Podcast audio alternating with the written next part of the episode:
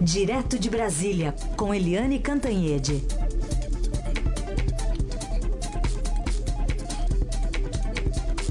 Oi, Eliane, bom dia. Bom dia, Raíssa e Carolina ouvintes. Bom dia, Eliane. Vamos começar falando então da, da notícia agora de manhã. O ex-governador do Paraná, Beto Richa, que é candidato ao Senado pelo PSDB, foi preso pelo GAECO lá em Curitiba, no Paraná. Ele que é alvo de duas operações, né? Uma realizada pelo Ministério Público do Paraná, pela qual foi preso, e a outra pela Polícia Federal, em uma nova fase da Lava Jato, na fase 53 e aí a casa de Beto Richa é alvo de mandado de busca e apreensão pela Lava Jato e a prisão está pelo GAECO. Eliane. Pois é, e também a mulher dele, a mulher do ex-governador Beto Richa, Fernanda Richa, também foi presa e o ex-chefe de gabinete do Richa no, uh, no governo do Paraná. Bem, isso aí, obviamente, é uma, uma notícia pesada, porque o Beto Richa não é apenas um dos governadores, uma das estrelas, portanto, do PSDB, mas ele é filho de um dos fundadores uh, do PSDB, o senador José Richa, que já faleceu, mas o senador José Richa foi um dos fundadores do partido em 1988, muito ligado, um dos grandes amigos do ex-governador Mário Covas de São Paulo. É, enfim, quem fundou o PSDB? O Richa, o, o Fernando Henrique Cardoso, o Mário Covas, o José Serra, é, o Pimenta da Veiga, e enfim, é um baque e tanto. É, e a gente agora vai vendo, né? Uh, a, o Paraná né, bastante conflagrado. Desde que eu me entendo por gente, o Paraná é assim um gestor de, de presidenciáveis. Lá na ditadura militar, um ex-governador, Ney Braga, que também foi ministro da Educação, já queria ser candidato a presidente da República, o próprio José Richa é, também queria ser candidato à presidência da República.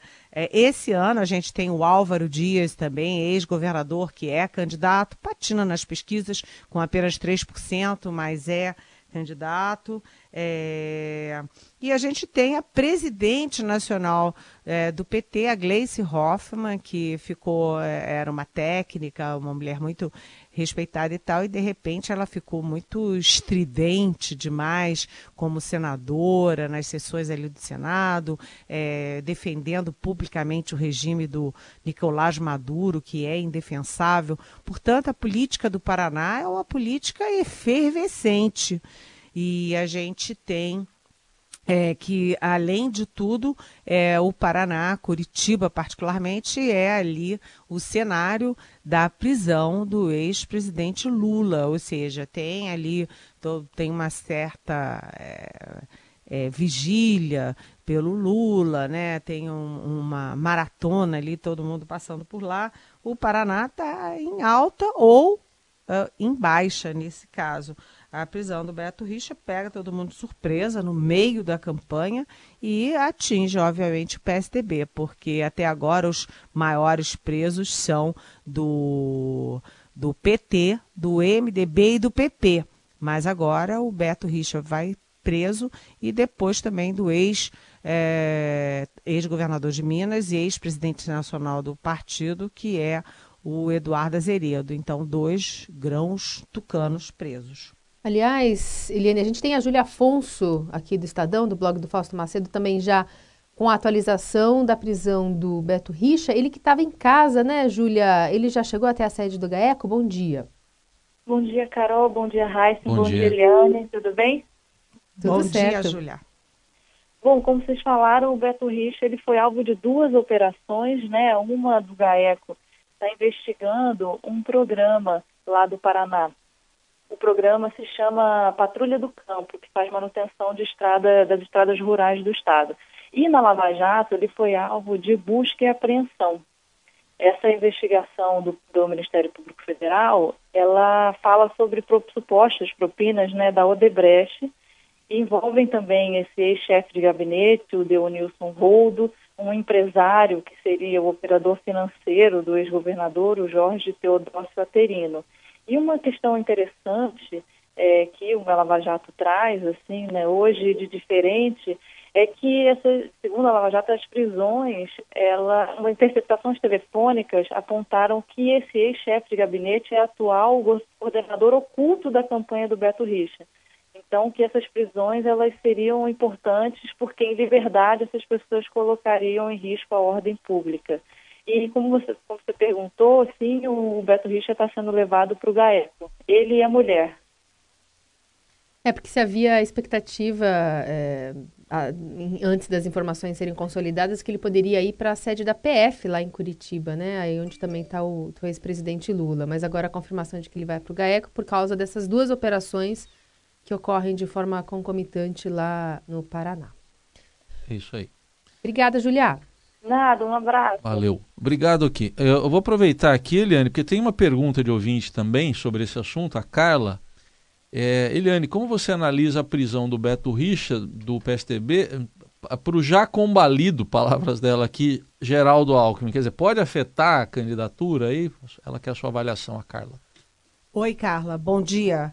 É, com certeza né, que afeta, porque o Alckmin é, cresceu é, levemente nas pesquisas, assim, uma, na base do devagar e sempre, e qualquer coisa que sacuda a campanha nesse momento é ruim para ele.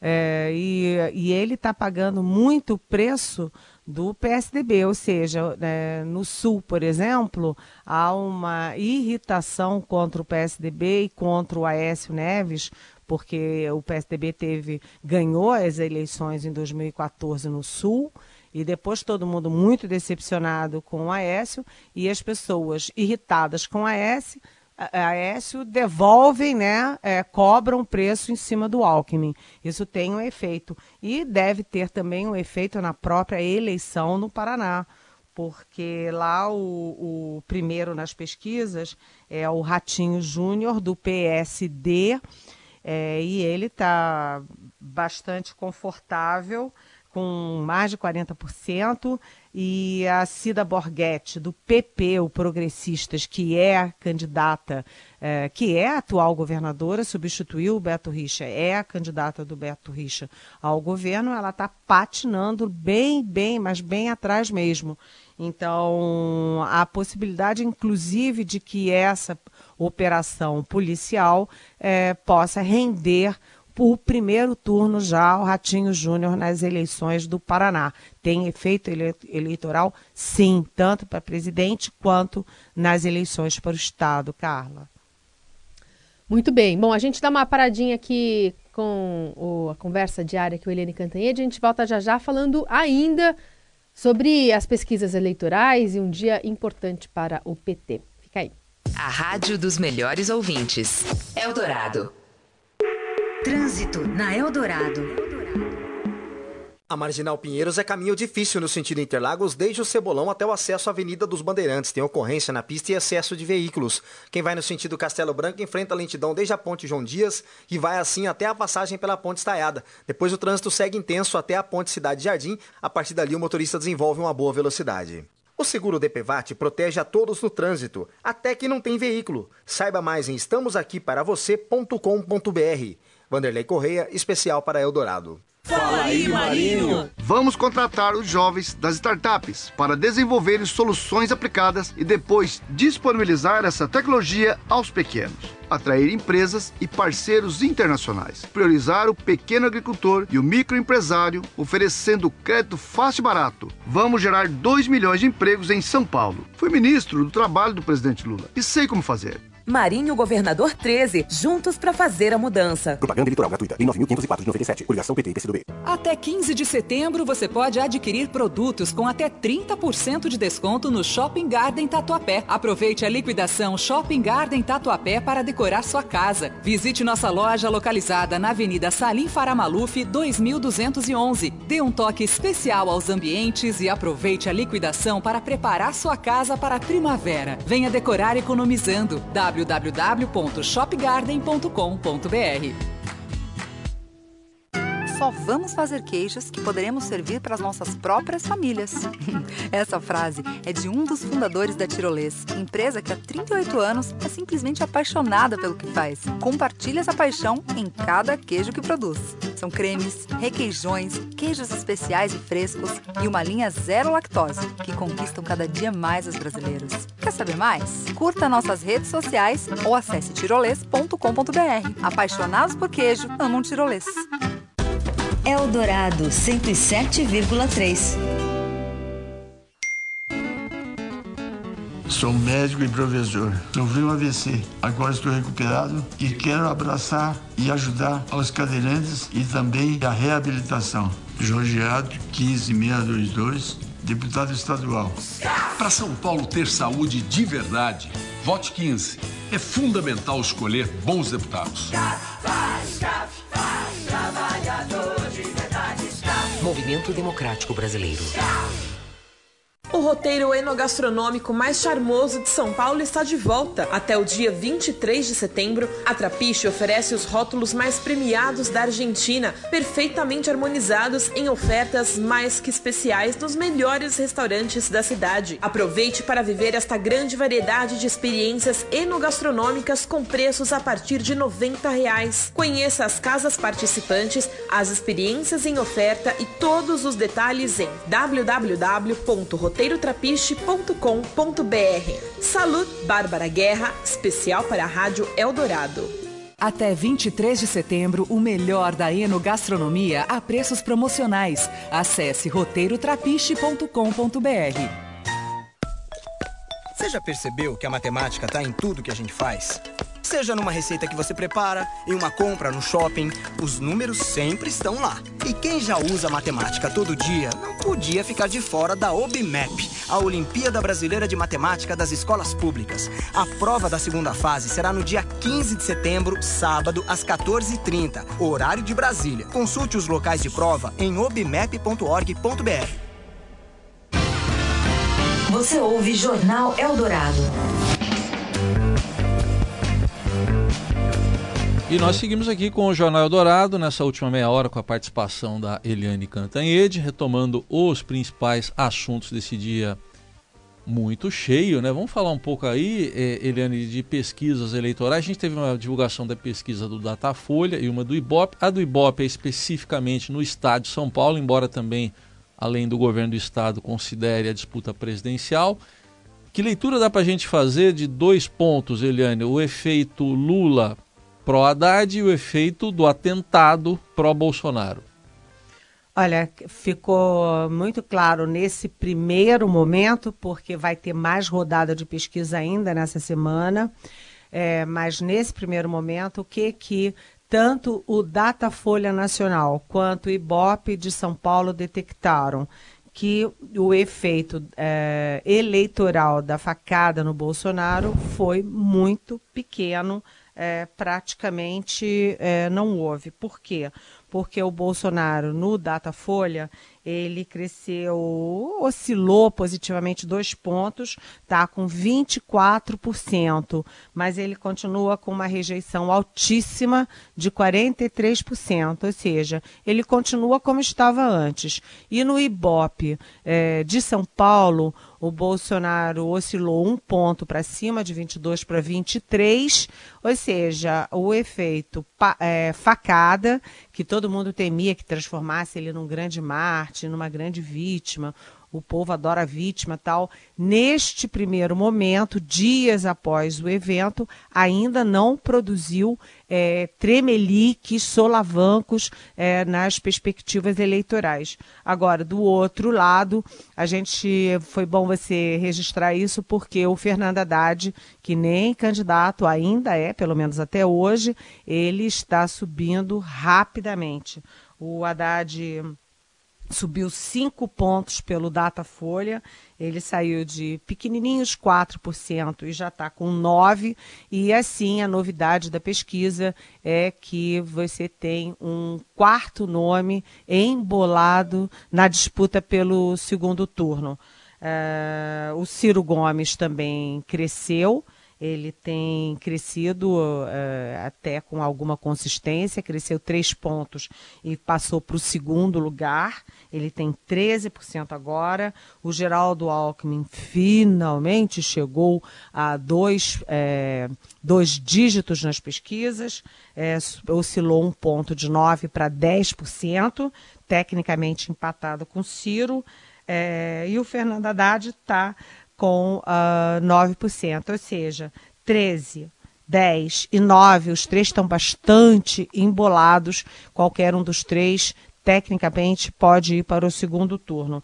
Agora, a Marina Silva vive um movimento inverso, porque a Marina Silva foi uma espécie de onda durante um momento, ela foi o segundo lugar há algum tempo, né? mas não era um movimento consistente, porque bastou o Fernando Haddad ser colado ao nome do Lula, que o Fernando Haddad sobe e a Marina cai na mesma proporção, porque o Haddad subiu cinco pontos e a Marina despencou cinco pontos e ela saiu de 16 de segundo lugar para 11% para, portanto, quarto lugar. Então, a gente tem, de qualquer jeito, ela continua embolada também. A gente tem é, Bolsonaro consolidado em primeiro lugar, com Ciro, Alckmin, Haddad e Marina é, competindo ali, disputando a, a segunda vaga para o segundo turno, com a, destacando novamente com é, Haddad em ascensão e Marina em descenso. Haddad crescendo, Marina caindo. Agora, no, na pesquisa do IBOP, é, em São Paulo, com os presidenciáveis, o Bolsonaro, como eu já disse, é, ele fica é, com 23, ou seja, mantém o que ele é, já tinha. Agora, a, o IBOP no Rio de Janeiro, não. O Rio de Janeiro a gente sabe, né, que dá crivela e freixo. O Rio de Janeiro é meio, vamos dizer assim, fora da casinha do ponto de vista político eleitoral. E no Rio, sim, o Bolsonaro subiu de 25 para 33, ou seja, subiu fortemente seis pontos. É, é, não, mais, né? Oito pontos depois da facada. Mas o Rio é o Rio, ele não é nunca significativa do significativo do panorama nacional. Agora, a notícia é, do Ibope em São Paulo que eu achei interessante foi que o Alckmin, uma das, um dos fenômenos dessa eleição é que o Alckmin, é, o Tucano Geraldo Alckmin, foi governador quatro vezes de São Paulo. Primeiro, as pessoas demoraram a perceber que ele era candidato à presidência. Segundo, ele estava perdendo feio para o Bolsonaro no próprio estado dele. E agora o, o Alckmin teve aí um refresco porque ele subiu de 15 para 18 é, em São Paulo e diminuiu a diferença dele para o Bolsonaro, que era de 7 pontos, diminuiu para 5, ou seja, Alckmin levemente, mas já demonstrando alguma recuperação em São Paulo. É, o que, que a gente conclui dessas pesquisas todas? Que ainda tem muito jogo, que ainda não está definido quem vai para o segundo turno. É, Aliás, é isso, né? O, o PT tem uma decisão importante agora também, porque ou ele troca de candidato hoje, ou vai ficar sem propaganda na TV, uma ameaça do ministro Barroso. E tem essa questão da pesquisa Datafolha que aponta então o Haddad e o Ciro como os destaques, é, e Alckmin também que ganhou uns pontos, mas está muito é, disputado, ombro a ombro, quando a gente fala em segundo turno, né? Uh, o Bolsonaro ele, ele perde na maioria do, dos quadros, mas ainda assim é uma disputa bem acirrada, né, Eliane?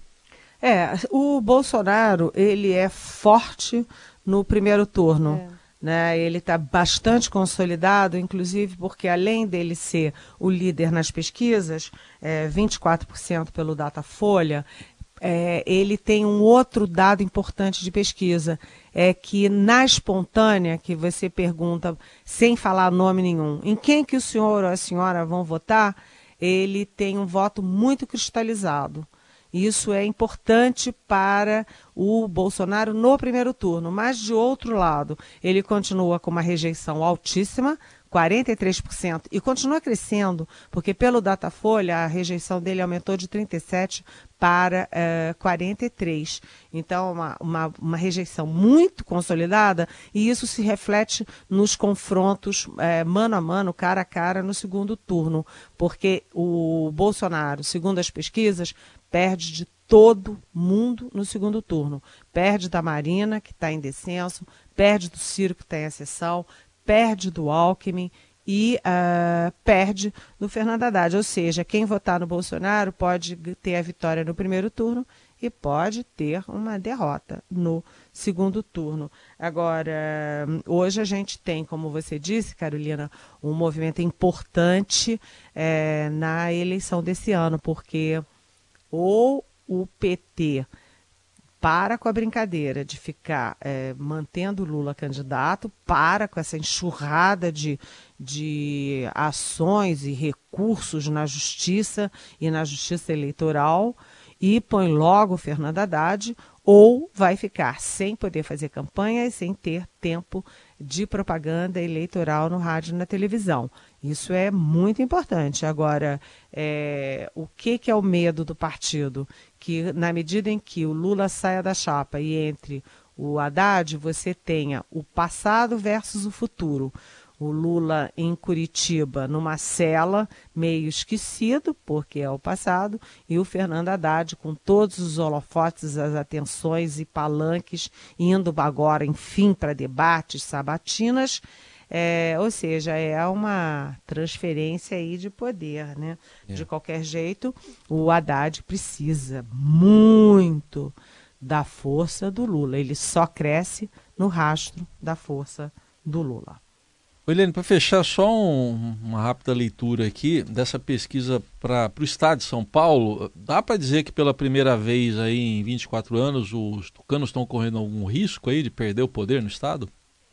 Olha, é, essa eleição em São Paulo está eletrizante. É muito, muito interessante, porque o, o Paulo Scaff, que é o candidato do MDB, que aliás é muito amigo do presidente Michel Temer, ele, ele aproveitou aí a onda, a força de, presidente, de ex-presidente da Fiesp e já está em primeiro lugar. É uma diferença pequena, né? na verdade é um empate técnico, mas é significativo que o SCAF esteja é, em primeiro lugar, enquanto o João Dória, que é o candidato do PSDB, está em segundo e deve estar tá suando aí frio, porque o, o João Dória não é um político tradicional, é, não está acostumado com derrotas e ele acaba de sair de um feito fenomenal que foi a vitória em primeiro turno há dois anos atrás apenas para a prefeitura de São Paulo, a principal prefeitura do país.